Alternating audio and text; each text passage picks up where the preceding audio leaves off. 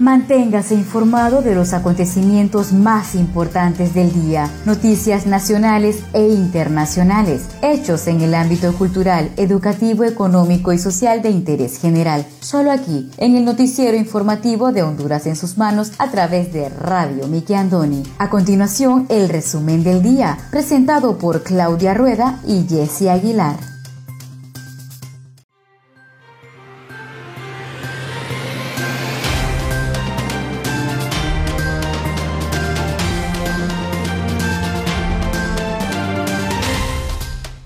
Muy buenas tardes, sean todos bienvenidos a una edición más de su noticiero informativo Honduras en sus manos, a través de Radio TV Miki Andoni Siglo XX. Les saluda su fiel servidora Wendy Aguilar desde San Pedro Sula Cortés. Agradecida primeramente con Dios por la oportunidad que nos da de compartir con todos ustedes las noticias más importantes que trascienden a nivel nacional. Hoy tenemos fecha primero de diciembre del año 2020. También queremos agradecer infinitamente a todas esas personas que nos siguen dentro y fuera de país a través de Anchor.fm Pleca Radio Miki Andoni en las diferentes plataformas donde puede escuchar el podcast a través de Breaker, Google Podcast, Pocket Cast, Radio Public, Spotify y RSS. Recuerden siempre dejarnos sus comentarios y sugerencias. Me acompaña Claudia Rueda desde la capital de Honduras.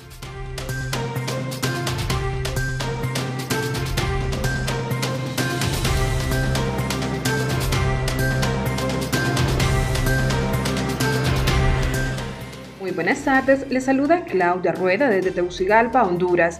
Buenas tardes, Jesse Aguilar hasta San Pedro Sula. Agradecemos su compañía este martes primero de diciembre, ya en nuestro último mes del año 2020. A continuación, las noticias más importantes del acontecer nacional. Para Radio TV, Miki Andoni, siglo XX, de Noticias de Honduras en sus manos.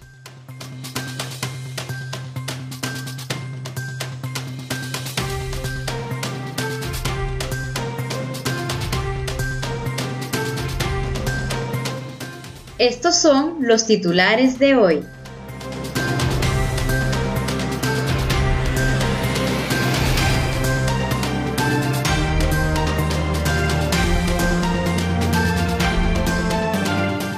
Alcaldía Municipal del Distrito Central prepara operación Cero Pólvora en la capital. Superintendencia de la Alianza Público-Privada recomienda a viajeros usar el aeropuerto de Toncontín en época navideña se debe crear un plan agresivo de financiamiento al 0% de interés para sectores productivos, recomienda COEP. Exrectora de la Universidad Nacional Autónoma de Honduras publica libros sobre cultura política de Honduras. Concluye la temporada de huracanes e inicia el periodo de frente fríos en el país. El pronóstico del tiempo válido para este martes primero de diciembre y el artículo del día, Una luz al final del túnel, por Emilio Santamaría, de su columna Positivo y Negativo.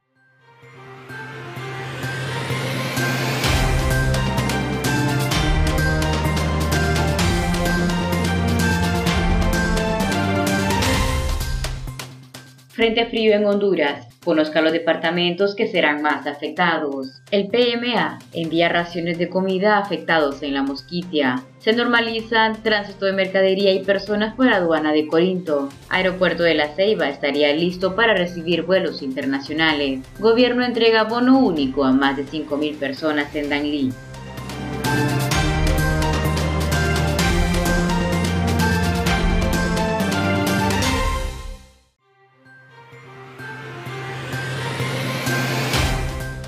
Iniciamos desde ya con el desarrollo de las noticias.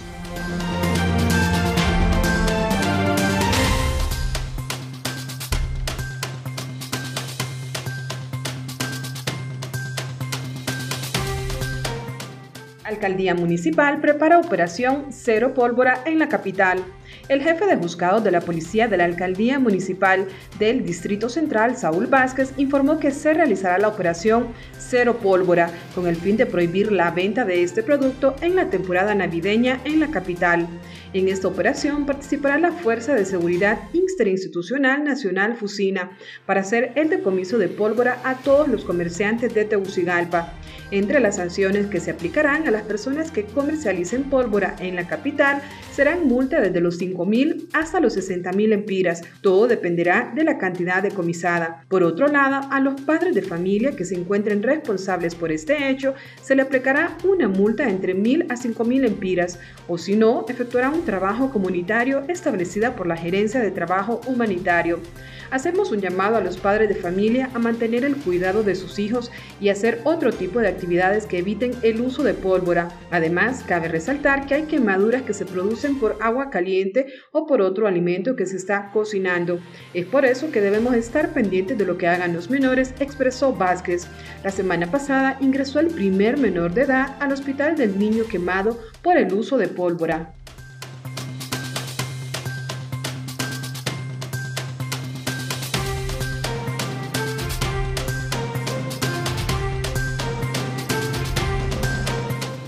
Frente frío en Honduras. Conozca qué departamentos serán más afectados. Seis departamentos del país padecerán las bajas temperaturas que se prevén por el frente frío anunciado para la madrugada del día martes 1 de diciembre según las autoridades. De acuerdo a lo previsto por la Comisión Permanente de Contingencias COPECO, Honduras enfrentará el primer frente frío de la temporada, por lo que se le dará la bienvenida al mes navideño con bajas temperaturas. Por lo anterior, COPECO explicó que la condición climatológica provocará lluvias fuertes en diferentes partes del país. Además dejará temperaturas bajas, posiblemente hasta extremas, en algunos departamentos de la región norte y occidente.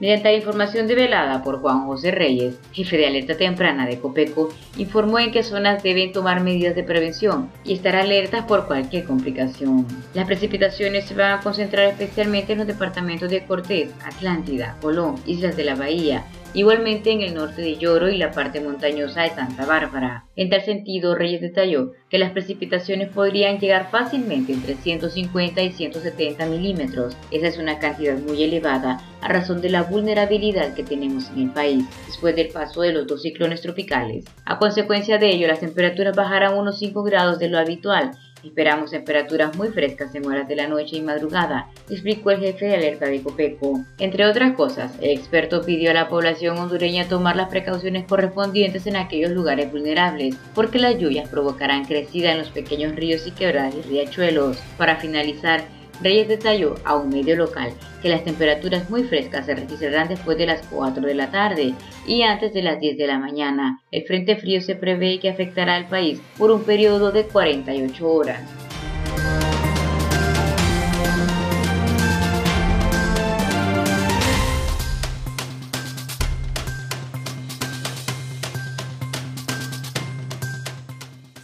Recomienda a viajeros usar el aeropuerto de Toncontín en época navideña. El titular de la Superintendencia de la Alianza Público-Privada SAP, Leo Castellón, recomendó a los viajeros que pretendan celebrar las fiestas navideñas utilizar el aeropuerto de Toncontín en Tegucigalpa durante diciembre ante el cierre del temporal del Villeda Morales en San Pedro Sula.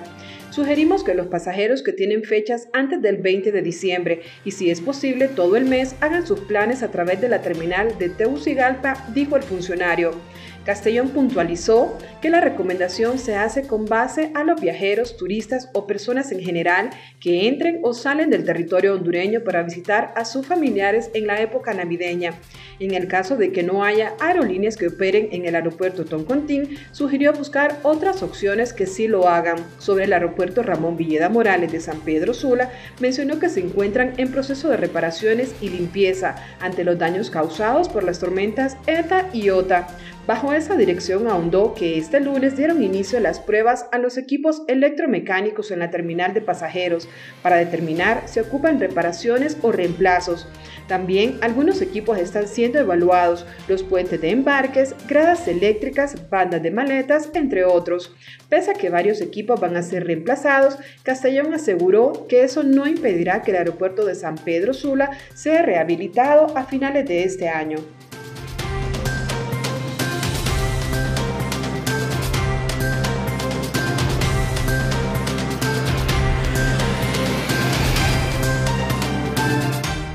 El PMA envía raciones de comida afectados en la mosquitia. Unas 90 toneladas de alimentos fueron enviadas ayer al departamento de Gracias a Dios para que sean distribuidas a las familias damnificadas por las tormentas Iota y Eta. El traslado se hizo en un helicóptero de la Fuerza Tarea Bravo de Estados Unidos, que partió de la base aérea Héctor Caraccioli Moncada de la Ceiba. Las raciones de comida incluyen arroz, frijoles y aceite y serán distribuidas en los municipios de Guampusirpe, Ajuas, Puerto Lempira y Villeta Morales son los más afectados. El departamento de Gracias a Dios fue uno de los más afectados por las lluvias. Es por eso nuestro interés para que las familias puedan recibir ayuda, dijo Teresa Padilla, encargada del PMA. La ayuda humanitaria beneficiará a unas 40.000 personas.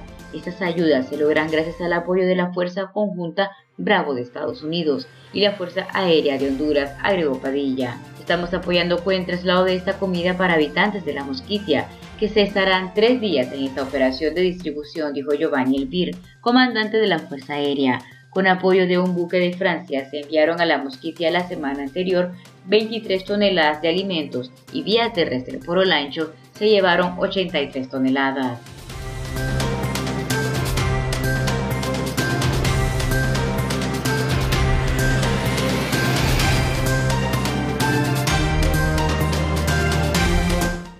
Conozca Honduras como su propia mano. www.hondurasensusmanos.com Geografía e historia de Honduras. Conozca Honduras como su propia mano. www.hondurasensusmanos.info Honduras en sus manos. Noticias. Conozca Honduras como su propia mano www.rinconesdehonduras.info Honduras en sus manos. Turismo.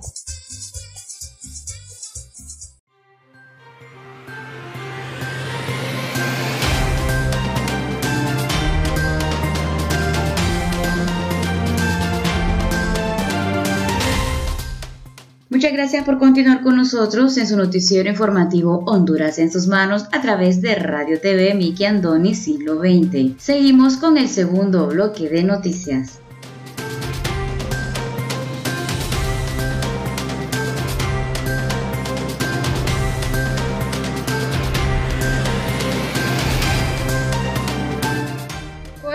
Se debe crear un plan agresivo de financiamiento al 0% de interés para sectores productivos. Para activar la economía se debe generar un plan agresivo de financiamiento al 0% de interés para los sectores productivos del país, sugiere el prosecretario del Consejo Hondureño de la Empresa Privada, COEP, Juan José Cruz. El directivo del COEP considera que es la sociedad hondureña la que debe participar para convencer a la comunidad económica internacional de la situación compleja que se está viviendo por la pandemia del COVID-19 y por los fenómenos naturales ETA e IOTA. Yo creo que debe haber un haz de voluntad de la sociedad y del Estado, buscando gestionar como se hizo en el pasado, pero ahora con mucho más agresividad para salir adelante, indicó Cruz. En ese sentido, señaló que se debe iniciar una campaña agresiva para conseguir financiamiento al 0% de interés para los sectores productivos, porque al poner una tasa de interés se caería exactamente en el mismo punto, el de no poder pagar las cuentas. Eso, creación de una campaña de financiamiento, sería un respiro para el sector productivo, para que durante unos años después comience a pagar sus cuentas, cuando la economía pueda salir adelante como el ave fénix agregó.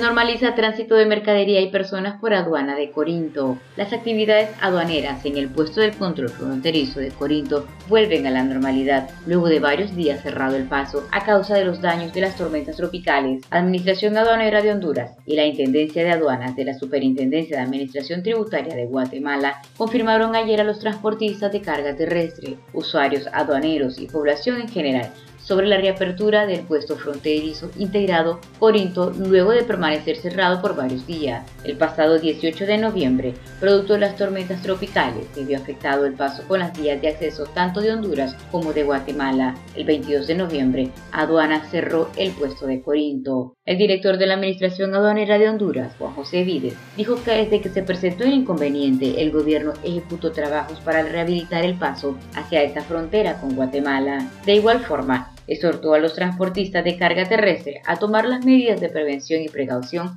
para salvaguardar sus vidas y mercaderías. Aduanas Honduras y SAT de Guatemala bajo acuerdo ministerial de la Secretaría de Desarrollo Económico, ampliaron el horario de atención en el punto fronterizo integrado por la aduana Agua Caliente, el cual atiende las 24 horas, los 7 días de la semana, con la finalidad de descongestionar el flujo de transporte que se ha dado en la zona. Dicha medida es temporal, mientras se habilita nuevamente la aduana El Florido, que permanece sin operaciones debido a las afectaciones en tramos carreteros ocasionados por IOTA y ETA.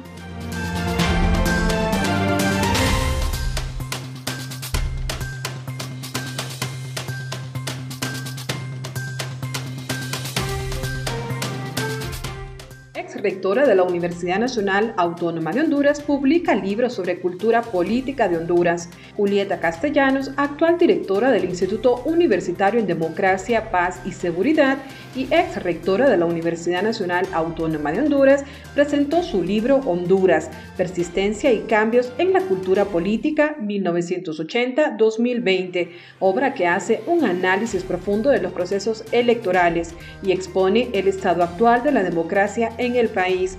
La obra se desprende de una serie de investigaciones y su redacción inició en el año 2017, después de la crisis electoral. Consta de los capítulos Participación Electoral 1980-2017, Cultura Política, Estructuras de Poder, cómo se construyen y cómo se conservan y expone una serie de recomendaciones sobre el tema. Esta publicación fue comentada por Salvador Romero Balivián, presidente del Tribunal Supremo Electoral de Bolivia y quien fue director del capítulo local del Instituto Nacional Demócrata hace unos años. De la misma manera, la ex rectora Castellanos expone en su libro que la simpatía por partido político por sexo y nivel educativo en la variable hombre y en la variable mujer. De igual manera, indica que los órganos electorales no ejercieron control de los fondos de campaña y el Estado no actuó contra estructuras criminales. El libro será publicado el próximo 4 de diciembre.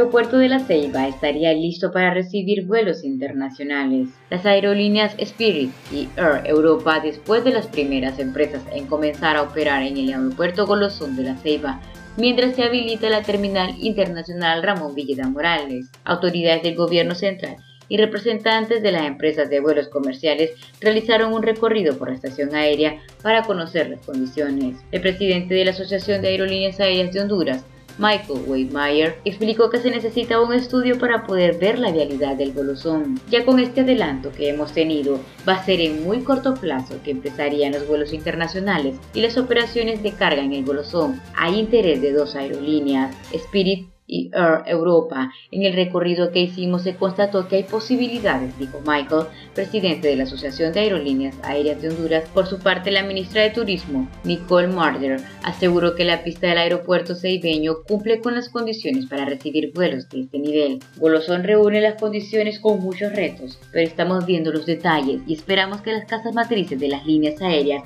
puedan dar una respuesta favorable y así poder operar muy pronto con ellos acá, expresó. El recorrido por la terminal aérea lo realizaron representantes de empresas hondureñas de infraestructura y servicios aeroportuarios, junto a los ministros de Turismo, Nicole Marder, y de Finanzas, Marco Midense, el presidente de Cámara Nacional de Turismo de Honduras, Epaminondas Marinakis, el alcalde de La Ceiba, Jerry Tabío, el presidente de la Cámara de Comercio e Industrias de Atlántida, Raúl Ponce, de la Cámara de Turismo de La Ceiba, Jorge Brouwer, de la Asociación Nacional de Industria, Edilberto Ibarra, y algunos diputados de Atlántida.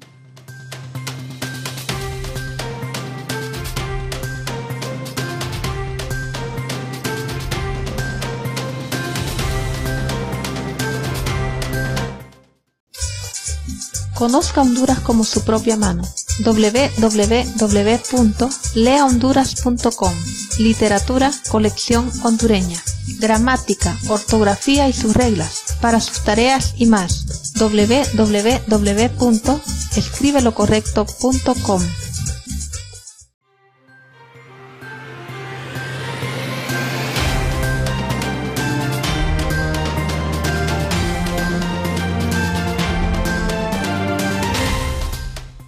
Muchas gracias por continuar con nosotros en el tercer y último bloque de noticias en el noticiero informativo de Honduras en sus manos a través de Radio TV Miki Andoni Siglo XX.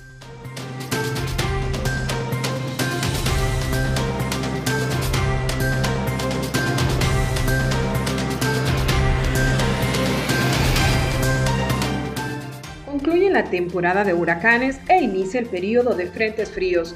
El pronosticador del Centro de Estudios Atmosféricos, Oceanográficos y Sísmicos Senados, Walter Aguilar, indicó que la temporada de huracanes en el Atlántico concluyó el día de ayer, lunes 30 de noviembre, pero que asimismo inicia el periodo de frentes fríos. De ese modo, Aguilar mencionó que se tendrá una temporada de frentes fríos súper moderada. Todo esto debido al fenómeno de la niña, que traerá de 10 a 13 fríos para esta temporada final 2020 y principio 2021. Tendría su etapa final en el mes de febrero. A esta hora se maneja que este primer frente frío se encuentra en la parte baja del Golfo de México y se pronostica que esté ingresando con exactitud en la madrugada de este martes primero de diciembre, agregó. Asimismo detalló que este primer frente frío dejará lluvias en la parte norte del país, entre unos 100 a 150 milímetros de agua se esperan en Puerto Cortés y en Tegucigalpa por la tarde se espera un cambio brusco de la temperatura que bajará a unos 23 a 24 grados, mientras que la mínima temperatura que se espera en el occidente del país está entre los 10 a 12 grados y se espera esa temperatura en la Esperanza Intibucá. Cabe señalar que la temporada ciclónica finaliza como una de las más activas que hay registro, con 31 ciclones tropicales, de los que 30 fueron nombrados, es decir, que llegaron a desarrollarse, superando el año 2005 en que se formaron 28 fenómenos de la naturaleza. Este año, durante la temporada que inició el 1 de junio, Honduras sufrió los efectos de los huracanes ETA categoría 4 de 5 en escala Saffir-Simpson y IOTA categoría 5 que entraron al país convertidos en tormentas tropicales después de haber causado severos daños en Nicaragua. En ese sentido, en la primera quincena de noviembre, ETA y OTA dejaron intensas lluvias, en mayor grado en el occidente y norte de Honduras, con muchos municipios, aldeas y caseríos incomunicados por severos daños en puentes y carreteras primarias, secundarias y terciarias.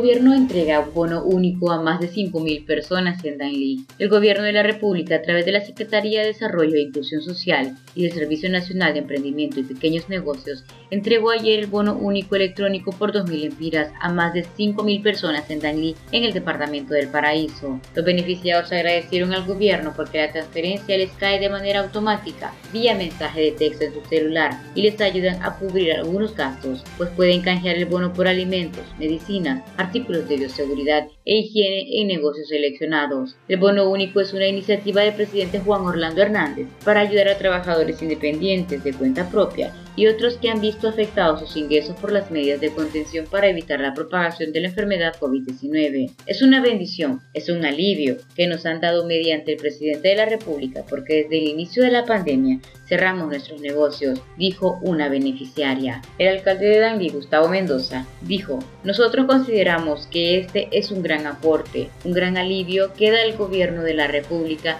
a través de Serprende, CENIS y PNUD Estamos logrando que muchas personas golpeadas tengan este beneficio de 2.000 empiras. Estamos muy contentos, aseguró el edil, que fue testigo de la entrega del bono único. El titular de CEPRENDE, Luis Colindres, detalló que el gobierno de la República ha dispensado hoy a más de 5.890 personas el bono único electrónico para alimentos, material de limpieza, medicinas, material de bioseguridad. El funcionario dijo que en la entrega de este bono existe transparencia porque le llega un mensajito al beneficiario y este lo puede cambiar en las oficinas de Tengo.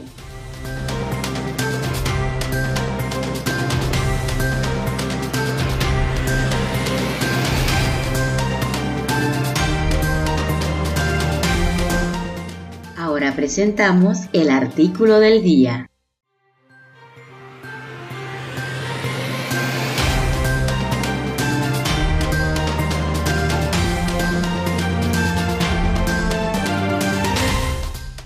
El artículo del día por Emilio Santamaría de su columna Positivo y Negativo, dos formas de encarar la vida, una luz al final del túnel. Recuerdo la historia que escribí en esta misma columna. Resumiéndola, un padre pide a Juan José, su hijo, que lleve al mercado del pueblo la carreta cargada de hortalizas. Como es la primera vez que el muchacho hace el viaje, le da todas las instrucciones del camino. Los bueyes jalan lentamente y él está pendiente del árbol grande de sicomoros, más adelante el verde pastizal y finalmente el túnel. Ahí se detiene el muchacho, perplejo, mira lo oscuro del túnel y tiene temor de entrar. Lo piensa bien y decide regresar y contarle a su padre el problema. Don Juan comprende y decide acompañarlo. Le explica entonces que aquel túnel es muy largo y en curva, por eso se ve tan amenazador, pero tiene un final. Entran y avanzan lentamente.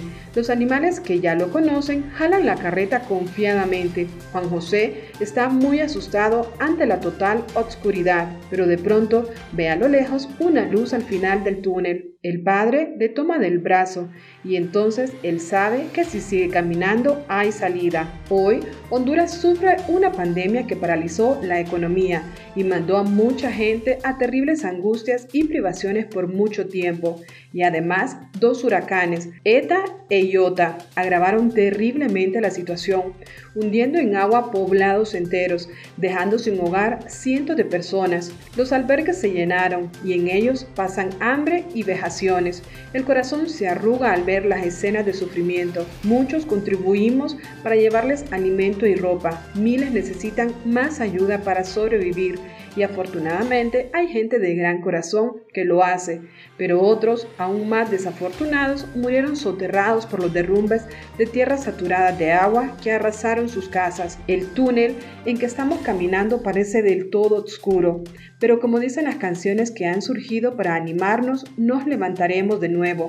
La historia nos ha enseñado que la luz aparecerá al final, el sol saldrá de nuevo. La reconstrucción comenzará y las vacunas llegarán para acabar con la pandemia. Lo negativo, sentir una justificada angustia ante un túnel tan complicado que parece no tener final. Lo positivo, revisar la historia y saber que siempre Dios nos dará una luz al final de este túnel. Para leer más artículos de Emilio Santa María, de su columna Positivo y Negativo, te invitamos a visitar nuestra página Lea Honduras.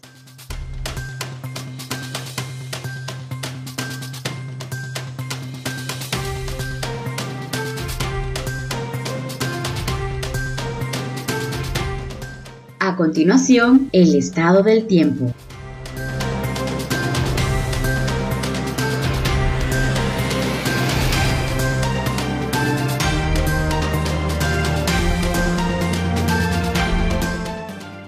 Del tiempo válido para este martes primero de diciembre.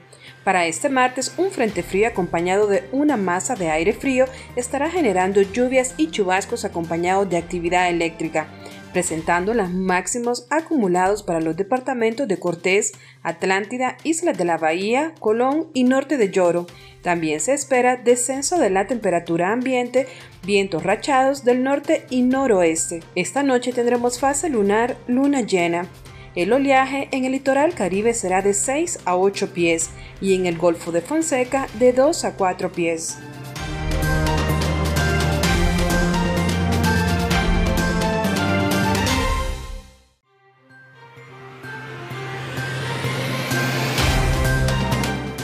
Muchas gracias por haber estado con nosotros en el noticiero informativo Honduras en sus manos a través de Radio TV Miki Andoni Siglo XX. Los esperamos la siguiente edición. Se despide de ustedes su fiel servidora Wendy Aguilar desde San Pedro Sula Cortés.